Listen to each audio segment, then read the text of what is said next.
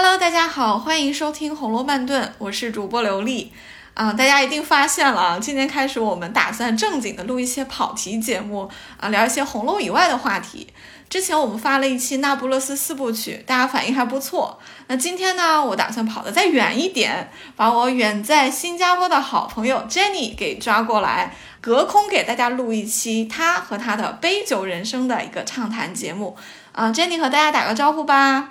Hello，大家好，我是 Jenny 啊，我现在呢是 base 在新加坡。那我之前呢有八年是在法国的葡萄酒行业工作，后又有两年半呢是在澳洲的呃临时企业里面工作。那现在呢在新加坡，很开心能够参加这次节目的录制。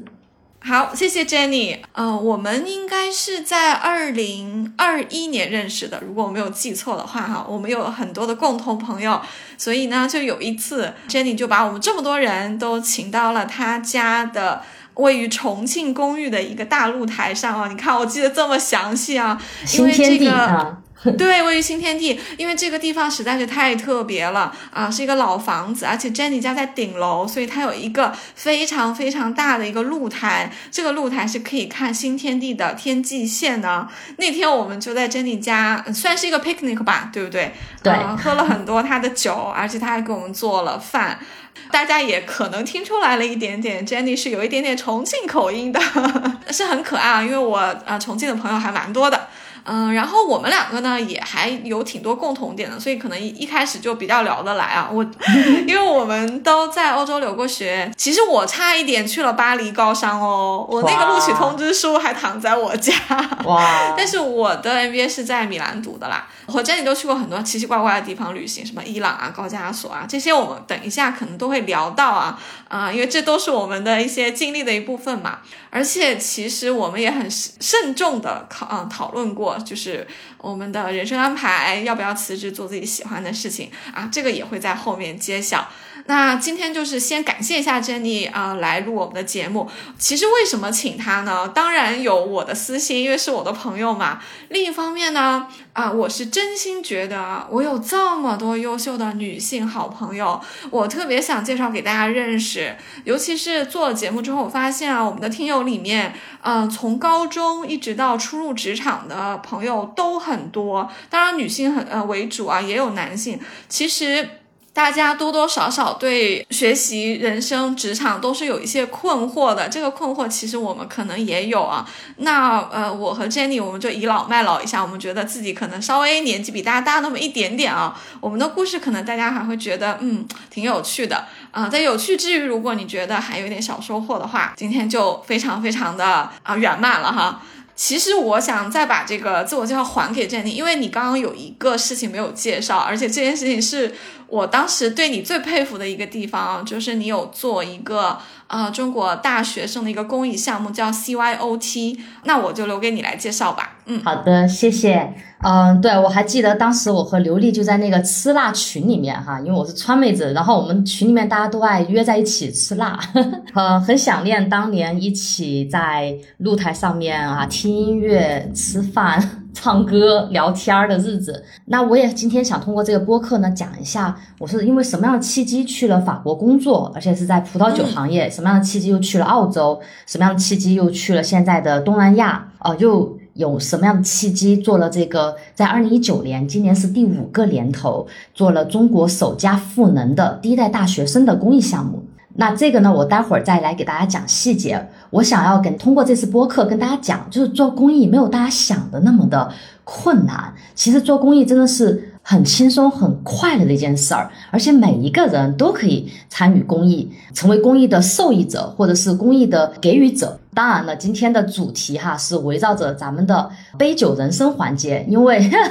我们可以就是现在呢，我和刘丽哈都有旁边都有一杯饮料，我们就边喝边聊。啊，这个杯酒人生这个标题当然是我从一个很著名的好莱坞电影里面借来的，但是缘起呢是跟 Jenny 的一本书有关的。这本书没有出版哦，其实外面是买不到的啊。那当然我是因为是好朋友，所以我有拿到 Jenny 给我发的一个 copy 啊。这本书呢就叫《十年十九》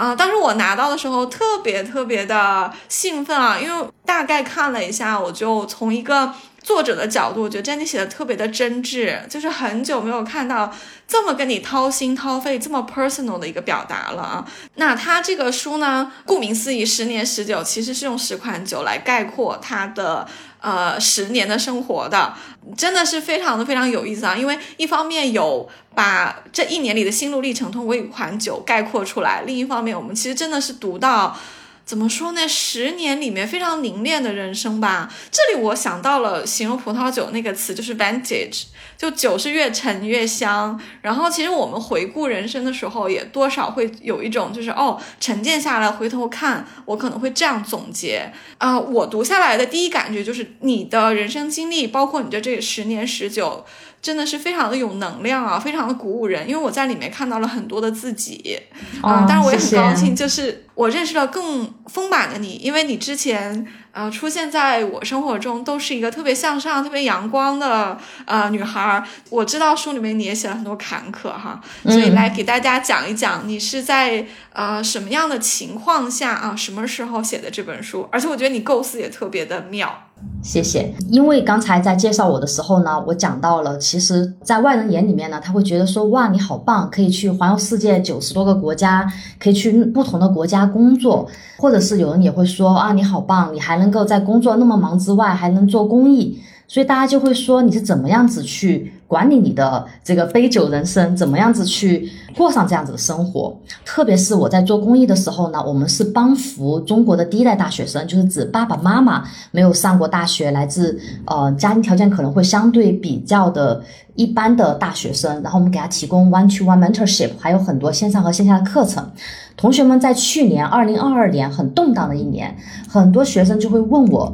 说：“坚定姐姐。”我们的人生还有希望吗？我们该怎么样子去走出这些困境？我很想要知道你当时是怎么做到这些的，因为我也是从一个很小的呃西南的农村啊，一步步的，就是我们当时说从村子跳到镇里面，镇里面跳到嗯那个小城市里面，小城市里面跳到沿海城市，沿海城市跳出国，然后再回国，然后再跳出国的这么一个路程。所以十年十九呢，是通过我真实的个人的 story 去分享这一路的起起伏伏、跌跌撞撞。我用酒来引导我的书的十个 story，我就想要说，每一款酒，不管它是很贵的酒，还是很便宜的酒，不管它是出身名门的那些酒庄酒，还是普通的，可能连连酒的名字都没有的一个普通的很低端的酒，哈，大众酒、超市酒，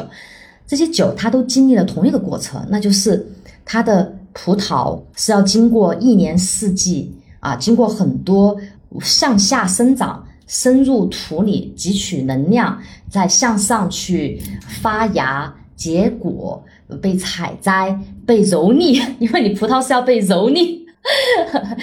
被酿造，被沉淀，才会成为好喝的酒。那有些酒呢，它可能就是呃比较好喝，比较清爽啊，就可能开了就要立刻喝。有些酒呢，它可能需要沉淀，它比较娇气，比较贵气，像杯酒人生里面说的那种黑皮诺那样。所以其实酒它经历了很多坎坷，它最后会成为不同的类型的酒，就像我们人一样，我们都要经历我们的童年、青春期，长大了以后呢。呃，我们会成为不同的人。其实我们每一个人，我想通过这本书告诉大家，每一个人的人生都是那么的不容易。我们接纳我们的生活，不是呃一蹴而就、一劳永逸。我们只要去 enjoy 这一个过程，然后呢，我们都会是一个用用我们的态度、积极的态度去影响身边的人，我们都会是非常有用的人，都会给大家带来快乐的 moment。所以我就通过这本书，最后 finally 去。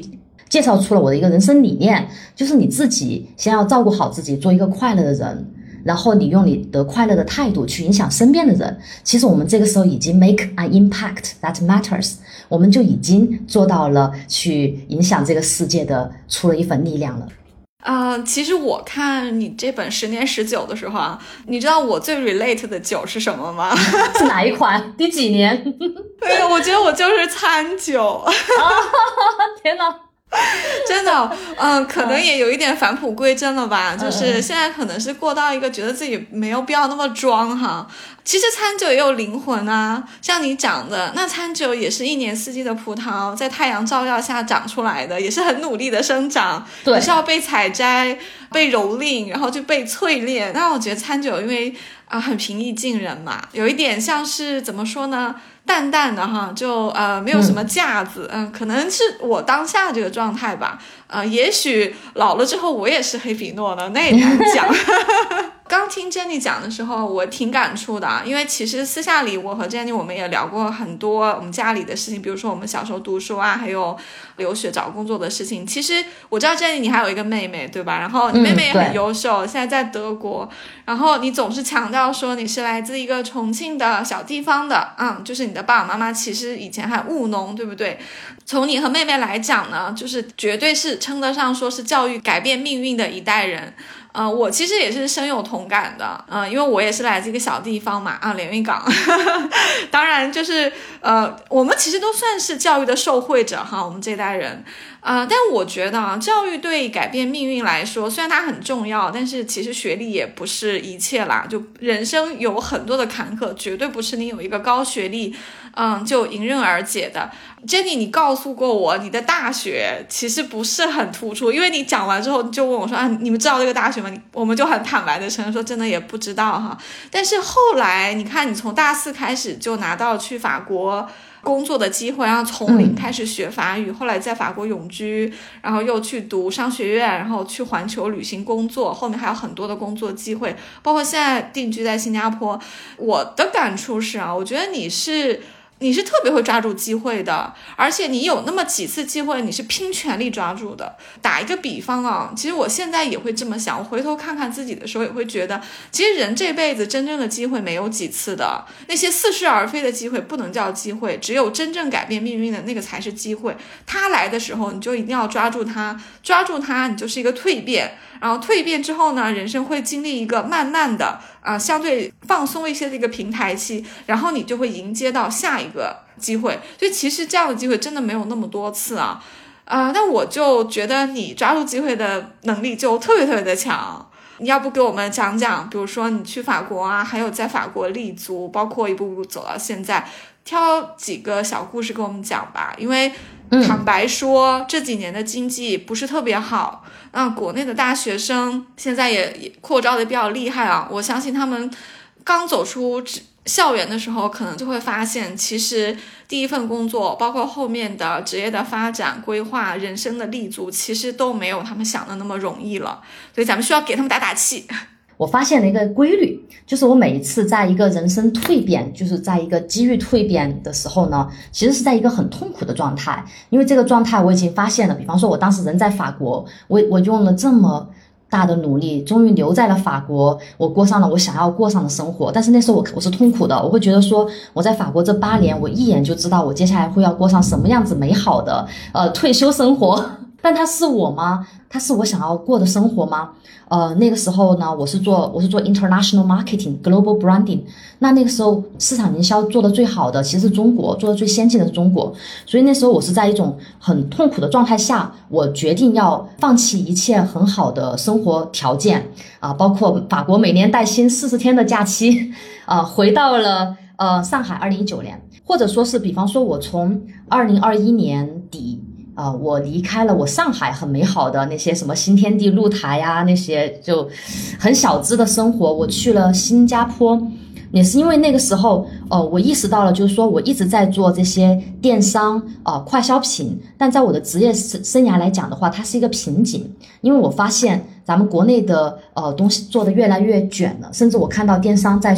就快消品在一直在刷数据，呃，我觉得我需要学新的东西，所以我打破了这个舒适圈，我又再次的去了新加坡。我也很感激，二零二二年，因为我到了新加坡，然后我反而错过了上海的封城。无论如何，呃，在那种痛苦的状态下，我告诉自己说，我想要成长，所以我想要穿越这个痛苦，我觉得我就能够抓住到机会。那我发现这个机会有一个契机点，一个就是你自己要足够的坚韧，另外一个契机点呢是你要有一个导师。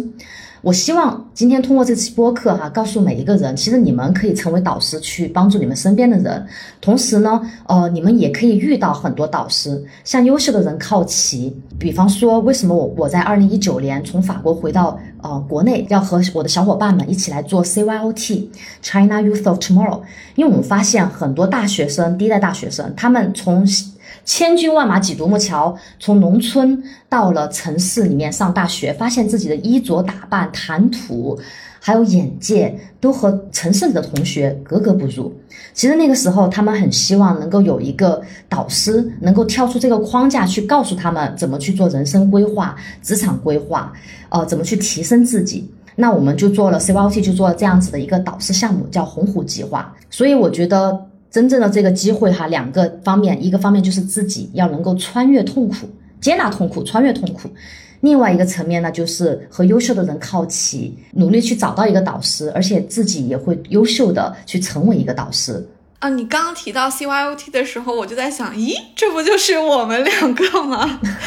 因为我大学在上海念的，我知道 Jenny 的大学是在是厦门吗？嗯，是在落榜厦门大学，去了福州的呃学校啊。啊，对，我记得是福建哈，嗯，其实你描述的就是大学时候的我，因为我从一个小城市来到上海的时候，就像你说的，不知道穿着打扮，家里也没有电脑，但我的同学们其实已经电脑用的非常熟练了，而且他们可能在在高中的时候就去过中国的很多地方，有些是出过国，还在国外的学校交流过，而且他们的呃家长也好。呃，亲朋好友也好，或者是他们的校友，就是已经毕业了的学长和学姐，都会给他们很多的指导吧。比如说，告诉他们怎么去申请实习，因为这实习可能会帮你带来一个比较好的工作。或者说，呃，怎么去申请国外的学校，这些我通通都没有。所以，我其实，在大学里面，至少在大一到大三，经历了像你描述的一样，其实是一个摸索，中间不乏自卑和茫然的三年了。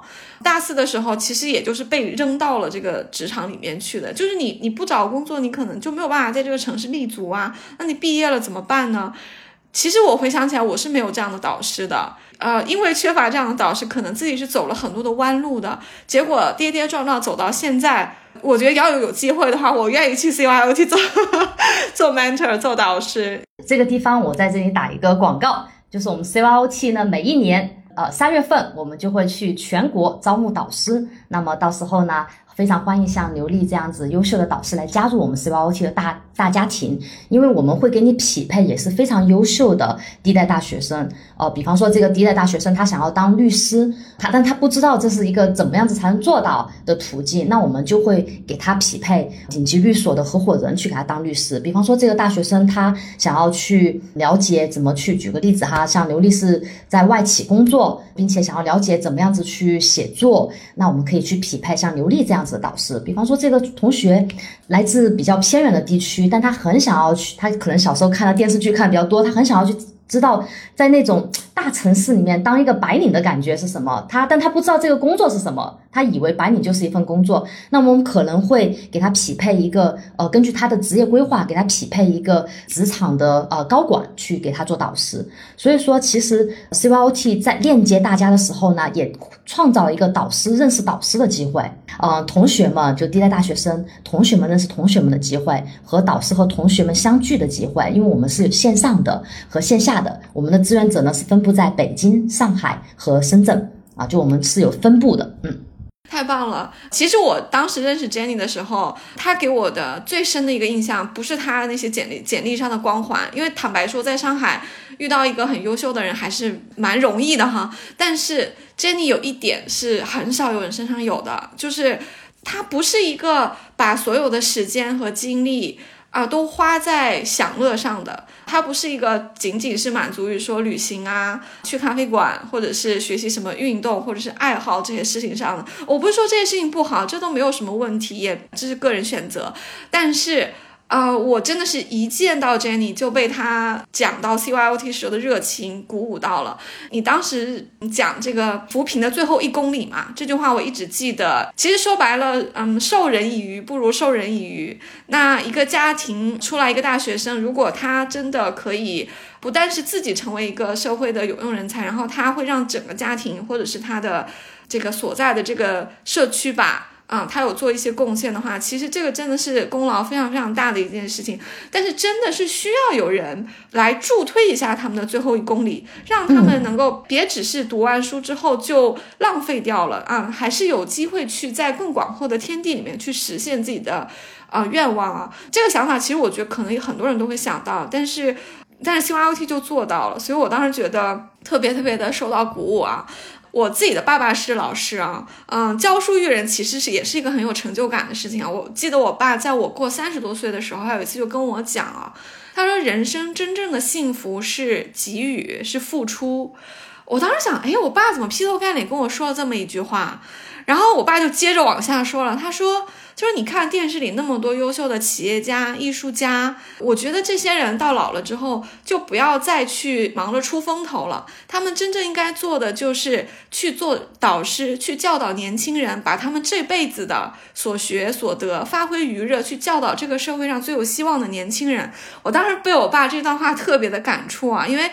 对吧？这不就是我觉得就是 C Y O T 在做的事情。当然，我们的导师可能还 还没有真的到什么退休老教师那个年纪啊。其实我们也就是比。很多大学毕业生大那么几岁哈，那当然这也使得我们的经历可能更有借鉴性，因为我们也是这么过来的，对吧？我们还是个新鲜人，我们可能刚刚克服这个困难啊，刚好就可以和师弟师妹们讲一下。所以其实你你跟我讲到这个步行最后一公里的时候，我是特别特别的感触啊，是不是咱们来 CYOT 来要求得到嗯帮助的大学生，他是他是免费的，对不对？啊，对我们所有的。都是免费的，所所有就是我们同学，比方说去送送去送去不同的学习营，可能还包吃包住啊，或者是我们有线上线下的活动课程，这些是免费的。我们的一对一的导师服务呢，也是免费的。那我们的导师呢，也同样的也没有收入，但是导师也可以获得很多，比方说我们 C L T 有得闲项目，我们会免费的组织大家导师们也出来 networking，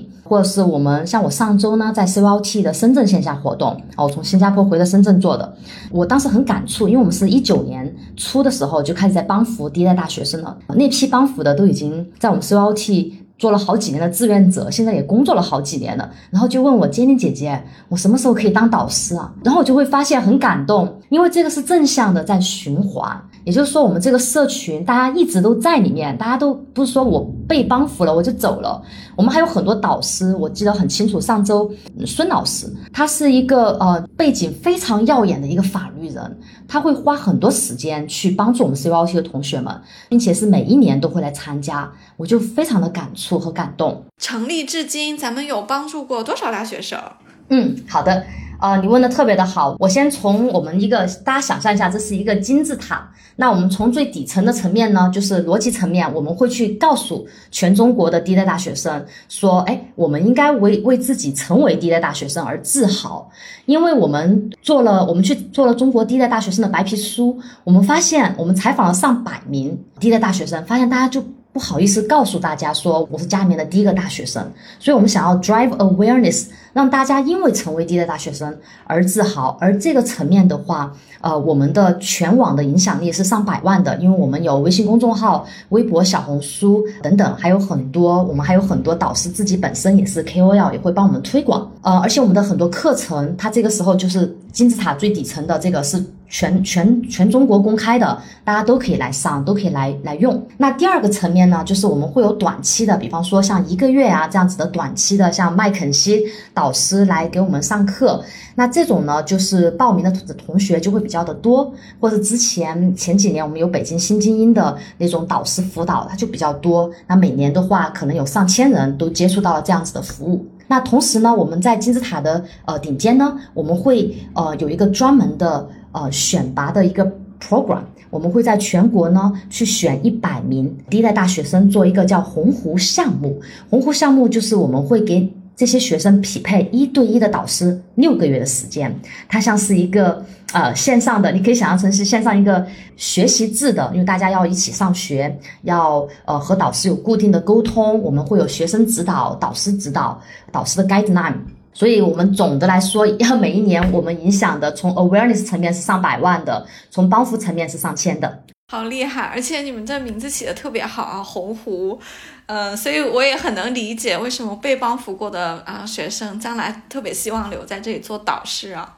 嗯，那好，那我们就换一个话题啊，我们两个也轻松一下，就是我们啊先把 CYOT 放一放哈，我们来聊聊 Jenny 你自己的经历吧，因为你还有一个关键词，当时也是让我特别印象特别深刻啊，就是呃这点我可能跟你还有一点点共性哈，就是我们也都算是嗯去过地方比较多，就是很从旅行。啊，与以及与各种跨文化的生活与人打交道中获益的啊，而且你你还有一点是比我厉害太多了，我觉得你特别敢运动，你会滑滑翔伞，而且你还去航海，啊，这些其实是我稍微缺那么一点点勇气的。哎呀，我就要请 Jenny 给我们讲讲你的这个各种各样的 adventure 吧，因为我见你去过的地方也特别多，包括滑翔伞，你真的是玩的够野的，还有。上天入地，对对对对对对，来给我们讲讲你啊，你的一些比较特别的一些旅行或者是运动的经历吧，以及我觉得这点比较重要，就是这个这些事情中间给你的感触以及人格上的一些，我觉得是成长和感悟吧。咱们凝练一点，就像在喝葡萄酒。好啊好啊，我突然不知道为什么，我很想给大家讲一个刚才在我脑袋里面蹦跶出来的一个故事。我觉得每一个。嗯，不管是男生还是女生哈，我都鼓励大家去啊向外探索，然后向内发掘，而且要充满创造力的去呃去做很多事儿。因为大家会说，哎呀，坚妮姐姐，你你运你运气好好，你去了九十个国家。我嗯一上大学就是疫情三年，嗯，而且出国越来越贵啊，机票越来越贵，那个签证也很难办，所以同学们会用这种这种状态去问问题。其实我们有些时候可以通过很有创意的方法，又省钱又省事儿的方法去旅行。那我这边可以给大家讲几个小故事。首先呢，是在我脑袋里面蹦跶出来的。我当时在在法国工作，然后其实是有一点小孤独的，因为我没有。嗯，在法国留过学，是直接过去空降过去工作的，所以我并没有中国人的朋友圈子。然后呢，我也融入不了法国年轻人的朋友圈子，因为我那时候法语不够好。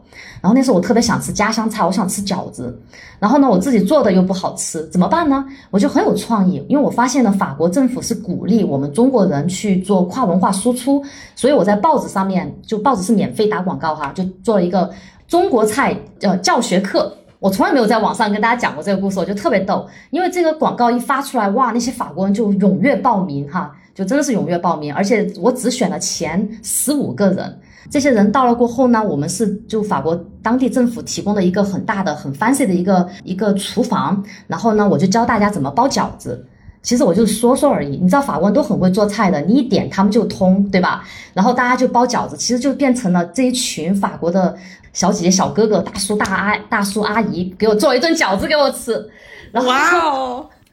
然后呢，我就在想。呃，旅行也是一样的。比方说，呃，我当时很想要去航海。那我听说在网上有很多这种，我待会儿到时候刘丽，你也可以在你的网站上面就是推出哈，有很多这些招募海员的呃网站，我去看。然后呢，我也会去实地考察。我觉得这些船只、船长啊，还有船员是靠谱的，我愿意跟着他们一起去出海，去加勒比海。所以这些呢，它也是免费的。我只需要付出在船上的劳劳作，它是一只帆船，我在船上可能是会呃钓鱼，但鱼我没有钓成功哈，我变成了去找渔民买鱼，我花了几美金买到了十。十只龙虾，还有两条大鱼，就非常便宜。然后我还要负责做饭，这就是我的日常。但是我很开心，因为我学了很多航海的知识，跟着像像那种小王子的航行一样哈，去不同的小岛屿去探险。那这些我就没有怎么花钱，我可能花的就是那张呃飞机票和基本的船上我们 A A 制嘛，船上的一点的生活费就很便宜。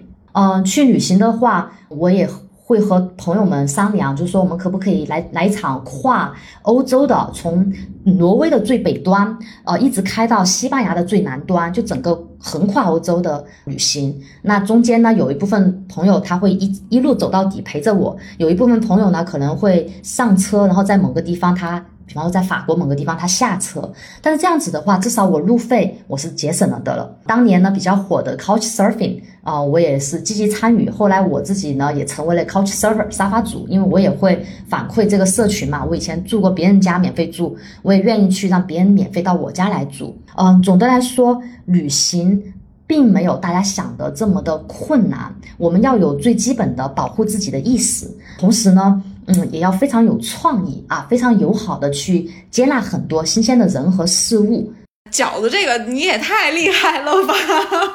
感觉是 Jenny 想了个招，嗯，又让自己吃了饺子，还交了很多朋友哈。我觉得这招 大家其实可以用一用啊。其实它的精髓就是什么呢？就是你有一颗。真心啊，想交朋友，然后呢，你一定要有一两样事情啊，你特别喜欢做啊，这个事情其实就是你的一个抓手，它是特别容易吸引来朋友的，因为你是你真心喜欢这个东西，然后这个东西它吸引来的人呢，就是跟你频道比较相符的。这这几年我也觉得，就是嗯，交朋友最好是通过一个你真心喜欢的事情去交，就特别特别的好啊。啊，我之前是听过我的一个采访对象，就是阿九讲过这个。他讲，他说环球帆船航行一点都不像你想的那么难。他说，但是呢，你也可以先从呃跨大西洋、跨太平洋开始。其实跨大西洋相对是比较简单的，大概是从我忘记了，应该是从西班牙吧，然后到那个北美，就这么一个跨大西洋。就是有一些船，它是可以带船员的啊，就像 Jenny 你讲那样，有点像是以工换宿的这么一个意思。也就是说，你要有一些技能。然后你承担船上的一些劳动的话，你就可以免费吃住在那里了，或者是有一些啊不多的费用，大家 A A 一下就可以了。这个事情我一定要把它放到我的这个 bucket list 上去啊！我特特别的想去，尤其是自从采访了阿九，然后我又和关雅迪啊录了他的这个环球克利伯的航行之后，就这个心就野了哈，就收不回来了。这个星辰大海，咱们得出去看看哈。然后你提到后面有一些嗯。省钱的办法，我也奉献两个例子啊，听友们也可以啊参考一下，也是这几年我的很多比我年纪轻很多的朋友给我的一些经验啊。我有一个朋友，他就是这样子去学了冲浪，他呢是先去啊海南的日月湾找了一个冲浪店，他说我要做志愿者。这个志愿者呢，其实就是呃，在前台帮大家去登记报名的课程。他的工作时间可能一天也就两三个小时，啊，剩下的时间都是自由的。这两三个小时的志愿者其实是有一定的酬劳的。那个时候日月湾的生活费是很很便宜的啊，这点酬劳就够他吃住的了。然后他剩下的时间，他说教练只要不上课，他们也会自己去海里玩的。那你跟教练这么一熟，教练就说啊，那我。指导你一下吧，教你一下吧。所以其实他就没有上几百块钱一节的课，就是通过一边做志愿者，一边跟着教练在水里面。今天 A 教练教一下，明天 B 教练教一下，他就学会了。所以你看他这个旅行成本其实不是很高啦。当然需要我们有一点点时间，但如果你有特别有心愿的话，其实是可以做成的。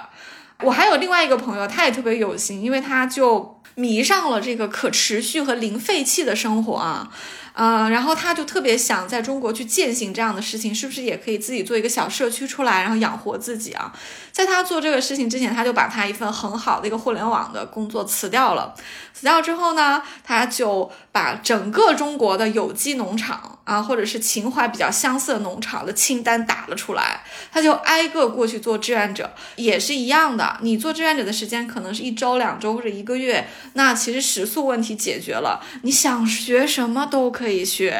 嗯，所以他这件事情乐此不疲的做了很长的时间。他后来回到他所在的城市，真的就建了当地的一个零废弃的社区。我经常看到他有在朋友圈发，他们有很多的闲置的交换啊，教大家做酵素啊，很多的活动，其实也是一种另外一个形式的旅行吧。我觉得它不单纯的是一个为了旅行而旅行的东西，是。有一个特别想做的事情，然后通过旅行，在做这件事情的同时，又开了眼界。其实费用真的没有很高，只要食宿有保障的话，我觉得其实还是蛮容易实现的。Jenny 和我，我们就当两个前辈吧，跟大家打打气哈。过去三年有点委屈了，就没有怎么出去。嗯，现在无论是。国门打开，还是我们国内旅行都变得很便利了。其实大家不妨哦，就是开动脑筋，可以去长长见识，锻炼一下自己的很多技能，也可以交到可能就是一生的朋友，所以还是很值得的。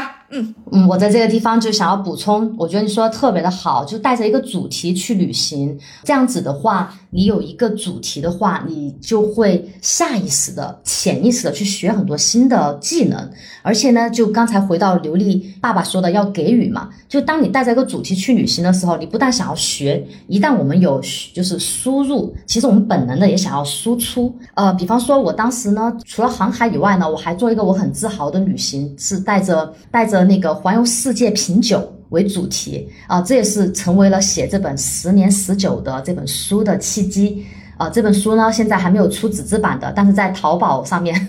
就可以买到我的电子书了。这个十年十九的这本书，因为我带着一个要品酒的，去全世界品酒，去澳洲、去美国、呃，去法国、西班牙、意大利这些老世界，或者去那是拉美的这些新世界等等。有了这么一个主题，我就会拼命的想要去学跟葡萄酒有关的知识，还去考了这个 WSET 的三级的证书。有了这个主题，我拼命的做了很多笔记，我和很多葡萄酒的高手聊天品酒，然后呢，我也愿意就平时比方说在之前在上海，在我家，我愿意让大家到我家里面来品酒来聊天儿。所以就是你有个主题，你就想要去呃学，想要去分享。第另外一个故事呢，就是我曾经带着滑翔伞飞世界的这么一个主题，而且当时呢，因为我脸皮比较厚，我还去找了那个赞助商。我记得当时我连滑翔伞都不会飞，我连证考的这个证书都没有，然后我就找到了法国最大的滑翔伞的品牌生产商，叫 Super Air，Super Air。我当时就问他，我说可不可以赞助我？人家就傻了，说嗯。你会飞吗？不会。你有粉丝吗？没有。那为什么我们要赞助你呢？然后这个时候放大招，因因为我做 marketing 嘛，我就会跟他们分析说，首先你们赞助我，我我是一个中国的飞行员，而且呢，我会带着你的伞去全世界飞，并且还会在中国飞。那你的伞呢？根据我的市场调研，目前在中国是没有的。其次呢？呃，我会积极的参与跟滑翔伞有关的一切的 promotion，就那时候都还没有发生哈，我是给他卖了画这个饼，我说那时候我会成为中国的呃飞行代表团去参加法国的飞行节，这些我当时提到了一嘴，后来我都做到了。后来呢，我还提到了我会去建一个网站去推广滑翔伞的文化，在中国推广滑翔伞的文化，并且呢，我也会提到你们的产品。我当时把这个饼画给他的时候呢，赞助商就同意了，要给我赞助一整套的装备。那整套装备还是蛮蛮贵的。然后呢，这套装备很轻巧，不管是头盔、伞翼、手套、座椅等等等等哈，就是非常轻巧，不到十十公斤。然后 还是很重。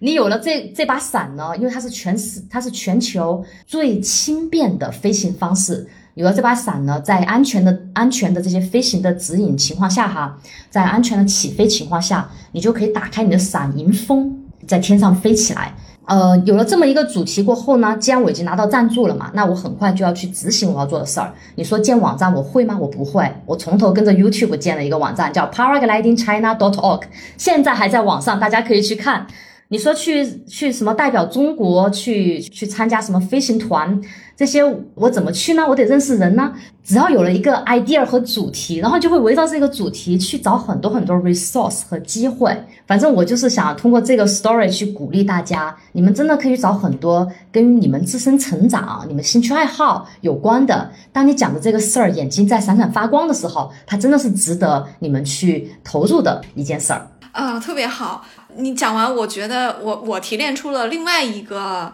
啊，我觉得对大家可能会有用的一个 tip 啊，就是脸皮要厚。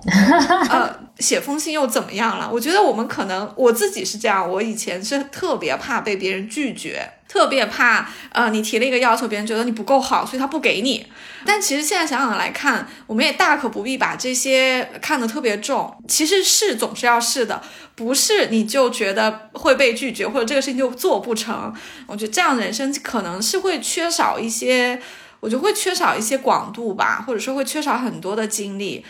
对啊，就是脸皮厚不代表着死缠烂死缠烂打，对吧？你要你要很有策略的去告诉他们，我能为你做什么，你的痛点是什么，然后我可以怎么去解决你的痛点。我当时还提了一句，我说从来在这个世界上就没有一个人以滑翔伞的新手的角度去学去讲怎么用这个产品，怎么去飞这个极限运动。那我会用滑翔伞的新手的角度去写，所以说这些很多点是打动了啊品牌方的。然后呢，我自己也是做品牌方的，所以我很清楚怎么去知道怎么去打动他们。这是为什么又回到我们 CYOT，我们 CYOT 的很多志愿者，他们真的是每一年都愿意待在 CYOT 里面。志愿者特别的 dedicated，因为他们说精灵姐姐可以在 CYOT 学到好多东西。比方说，我们 CYOT 也会和品牌对接，因为品牌会给我们 CYOT 赞助，我们这些赞助呢，全部都会，我们是基金会下面的嘛，全部都会在。呃，VR 基金会分给我们的同学和志愿者们，嗯，去和品牌对接这些事儿呢，就是交给志愿者来做，然后我们就会教他们怎么去跟啊品牌对接，怎么样子去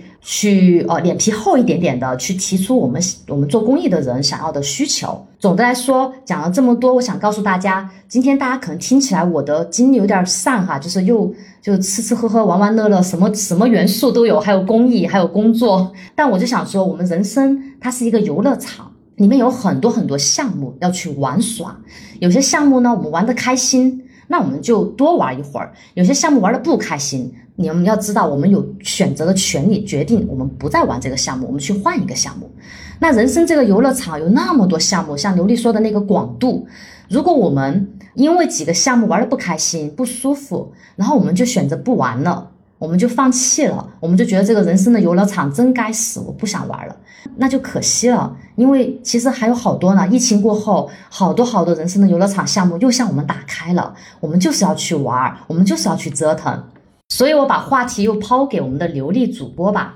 因为我知道你也是一个很爱玩、很爱折腾的人，我我还蛮好奇，想听听你今年哈有些什么样的 project 呢？哎，其实你刚刚说到，你说你自己的。精力比较散的时候，我想了想，我也挺散的。呃，我是没有在我读的专业里面工作，其实斜杠了很长时间啊，就一直在外企斜杠，甚至我的读的书都都没有什么关系，因为我其实第一个留学项目是在米兰读了一个商学院，其实回国之后也没有进什么真的就是特别商业的机构工作。然后我的第二个书其实读的是欧洲研究，它其实是一个特别特别。综合类的一个文史哲的一个学科，但我读的特别开心啊，因为我很喜欢我的学校。其实这样看务实的看上来的话，好像人生走了很多的折线，就是不是一个直线，因为你折线就是有一点浪费嘛。当然会有一定的成长，可是不是一个所有的结果都用到一个合力上的一件事情。所以我我自己拿出一个简历来的话，其实企业的人是看了会摇头的，但是从我个人来说，我其实是乐此不疲。啊，听友当然知道我的时候是知道我在做红啊主播啦，做这个红楼的节目。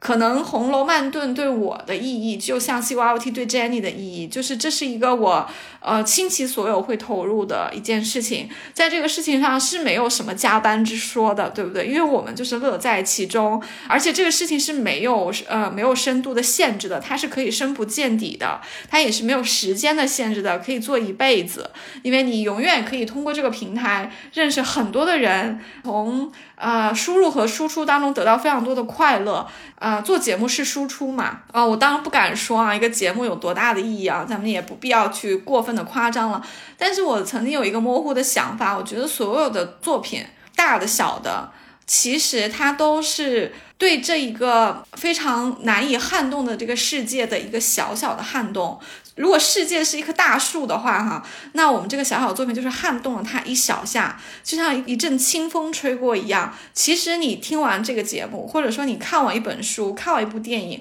那个树它其实又又回去了，就是风停，树就止了。但是被撼动过的那个世界和没有被撼动的那个世界是一样的吗？不，它会有一些非常非常微小的变化。那个微小的变化可能就发生在每一个听众的。他的思想里面具体是什么呢？也没有必要一定要去强化他。也许他就是有一个小小的感触，他可能在回到他的这个生活中的时候，他脱离了这个节目的时候，他可能就是在某一个方向。变成了一个一丢丢更好的一个人，或者说他大概知道怎么去应对他人生中的一些小小的烦恼了，因为我们有给他讲别人的例子嘛，他也许就是单纯的更开心了，更受到启发了就可以了，也不一定有那么多大的意义啊。这个就是呃，我觉得是输出的那个部分了。但是要是回到输入的话，为了做节目，其实我要看好多的书，就不说每一期呃录节目之前要把八十回的书大概要翻一遍，因为我要做笔记嘛，就怎样的事情出现在哪一回啊，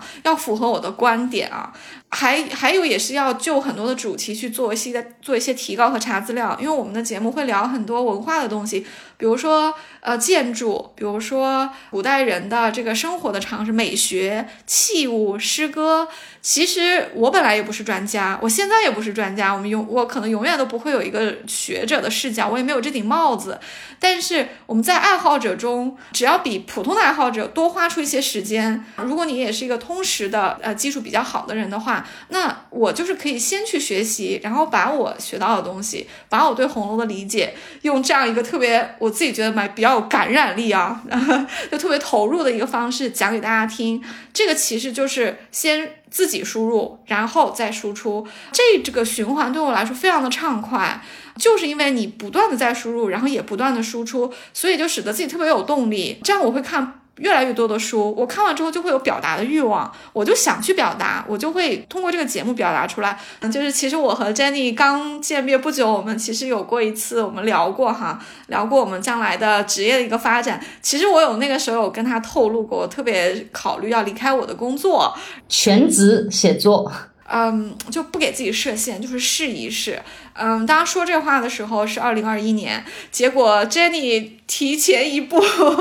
先离开了他当时的工作啊，然后就回了法国，然后现在在新加坡。就我当时说完就没有实现，可是今天我现在也是全职了，太开心了。对我得到了一个礼物吧，这个礼物就是自由。当然，这个礼物是有代价的，这个代价就是不确定性。其实，即便我都在职场这么多年了，我也没有什么底气说离开一份全职工作，我就那么勇敢的敢去面对这个不确定性。但是，这个值得试试看，真的值得试试看。过去几年斜杠的工作啊，无论是做慢炖还是其他的一些写作吧，其实是给了我一个怎么说呢？一个方向。这个方向让我非常的坚定，就是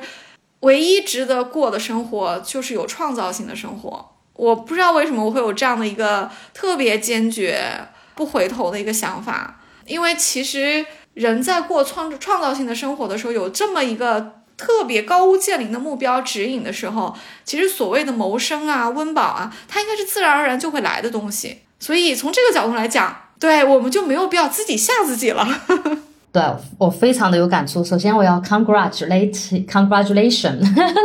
嗯，谢谢。二零二一年年底，我们有一次很长的聊天儿。当时呢，你就也是眼睛闪着光跟我讲你要做慢炖，红楼慢炖。好像是我们那次见完面过后，你就开始去做了。对，就你的行动力也很高。但是呢，你就说，哎呀，我好像还一直在这个职场里面，我想要很 focus 的去做你想你热爱的写作事业、创作事业。那现在的话，真的是我觉得你等到了你要的那一刻。然后 you are ready for everything，就我觉得特别的好啊！我在根据你说的那个创造性的生活，其实我们今天聊天儿，虽然听起来有点有点跑题哈，但是我们很多关键词，高频率的关键词就是给予。有我们要学会去给予，因为有了给予这颗心，我们自己也很想要去去学习，再给予，也很想变得优秀，再给予。嗯，其次呢，我听到了一个很很重要的一个词汇是创造。不管是我很有创造性的去旅游，去去吃喝玩乐，去做运动，或者是像你很有创造性的去改变你整个人生的一个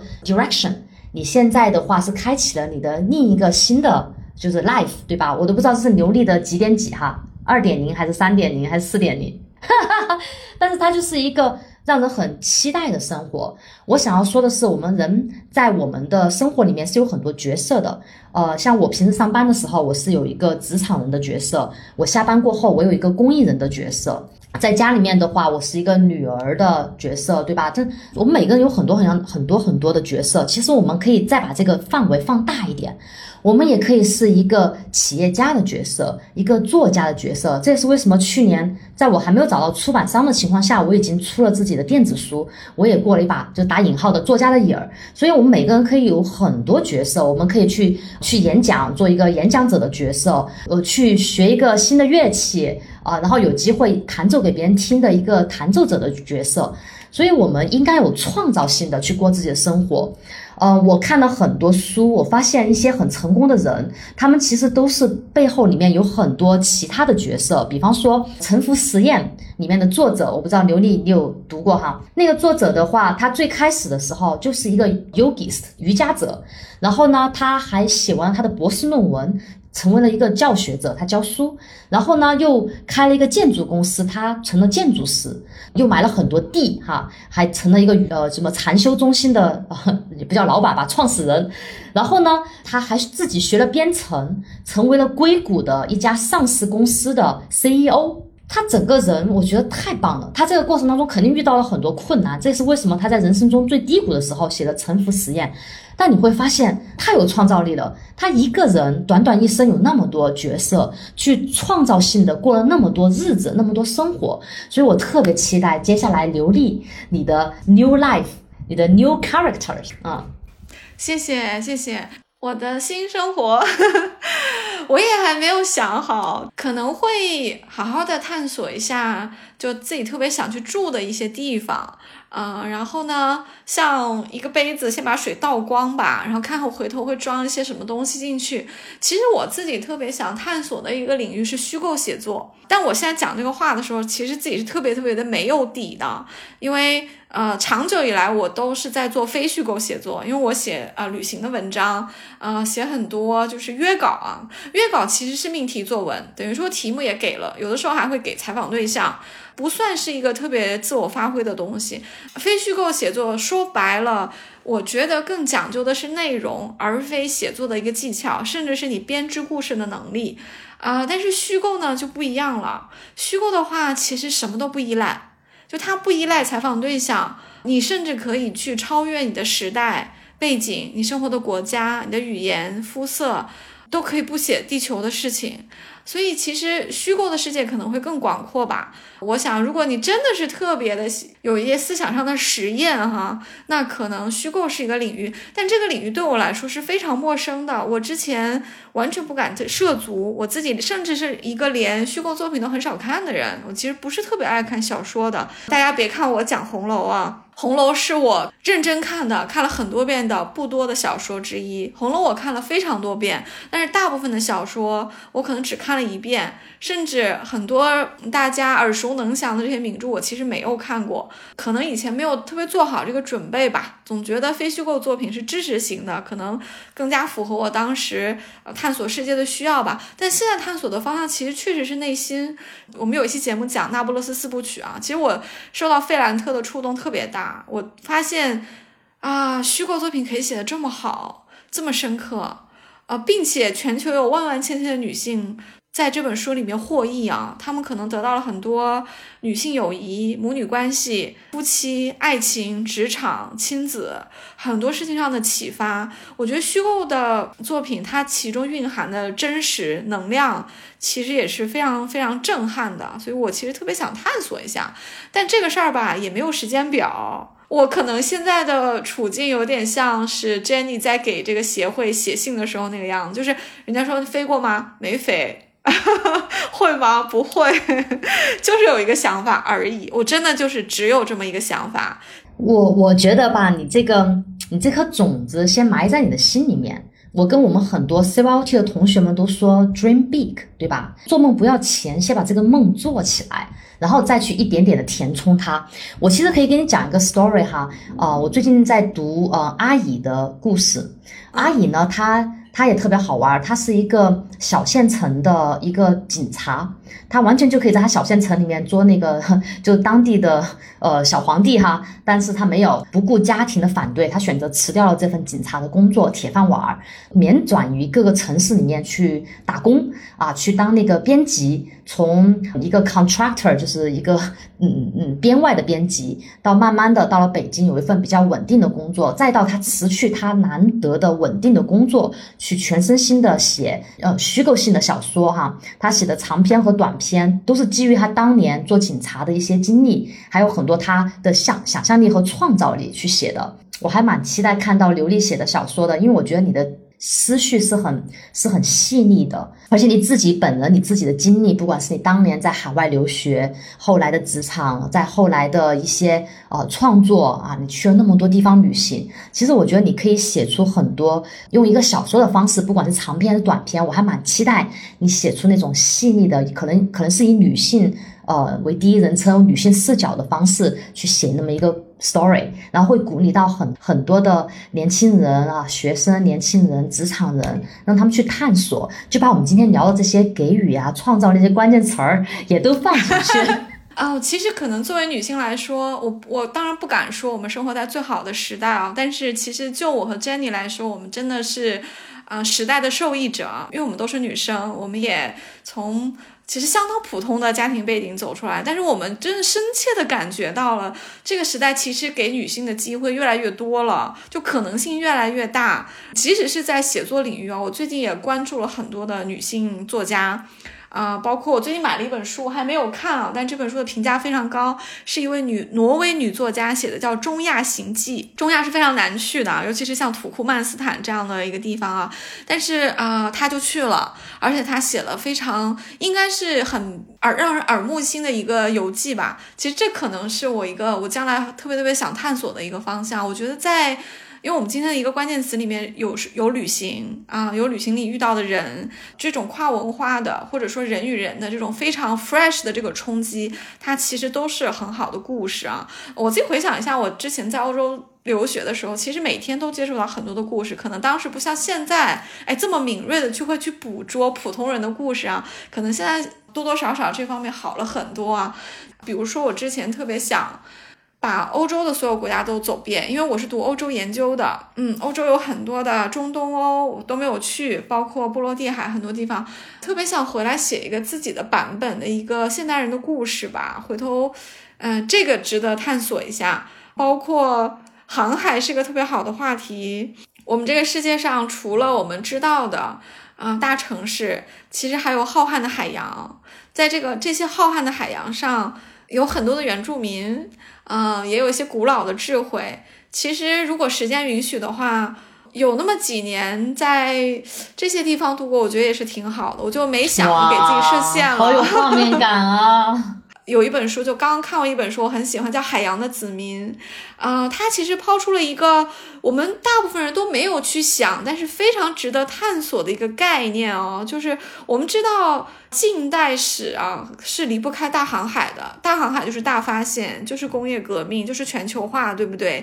但是真的只有英国人、法国人、荷兰人，再早一点的西班牙人和葡萄牙人才会大航海吗？因为他们会建比较现代的船啊，他们带了很多的补给，他们是有罗盘的，有指南针，有很多的先进的技术，因为他们对地球已经有了一定的了解，所以他们确实可以去发现新大陆，可以去实现环球，最后其实实现了殖民嘛，就是把这个世界变成了一个一个非常开放的一个一个地球，我们才说变成了一个地球村，对不对？但是，哎，海洋的子民讲的是波利尼西亚人。那这本书的精髓就是波利尼西亚人作为这个世界上分布最广泛的，算是一个民族。他们在完全没有罗盘、没有六分仪，仅靠观星、观看太阳、倾听。潮流和风，甚至是鸟声，这么一些人人都有非常平等的工具的情况下，是如何从他们的发源地，很可能是亚洲的某处啊，东南亚的某处啊，怎样几千海里的来到了现在他们分布的太平洋？波利尼西亚的分布广到它是有个三角形的，这个三角形的三个顶点啊，分别是夏威夷、新西兰和复活节岛。大家想想看，这是。这就是地球里面多多么大的一部分，它几乎就是就是横贯了太平洋。那仅靠小船和刚刚讲的那些原始的工具，他们是怎么实现的？那我们现代人在享受这么多科技成果的时候，是不是可以反思一下，我们是否有一些过于傲慢了？我们是否有对于先民的智慧没有那么的？啊，了解也没有那么的尊敬。我觉得你讲的每一个话题，我都好想要读你写的作品啊！来来来，航海计划安排起来。嗯嗯，特别开心。好的，今天特别感谢 Jenny 给我们讲了这么多你的人生的故事啊，然后我们也大力的呃推荐了一把 CYOT 啊，